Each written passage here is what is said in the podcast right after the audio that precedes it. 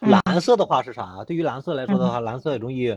懂别懂别人，或者说是比较情绪比较稳定嘛。但是蓝色容易怀疑，嗯容易这个患得患失。嗯能看到这个地方吗？哎，嗯这个地方嗯嗯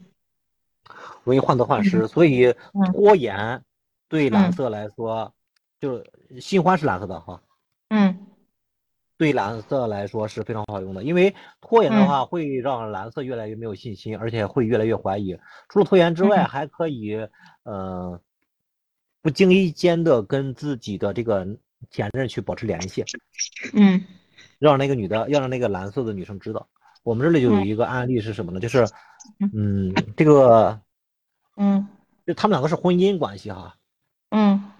婚姻关系的话，然后那个要离婚嗯了，要离婚了，因为孩子的问题就经经常联系，这样让嗯那个蓝色的新欢就特别的没有安全感。你们嗯你都说快要离婚了，然后那个这么久了没有离婚，这是一个通过时间上嗯就拖延对于新欢来说是最不利的，拖延对于挽回来说是最有利的，嗯因为嗯、呃被挽回者想要的就是快刀斩乱麻，嗯赶紧跟你分了之后跟那个新欢在一起，嗯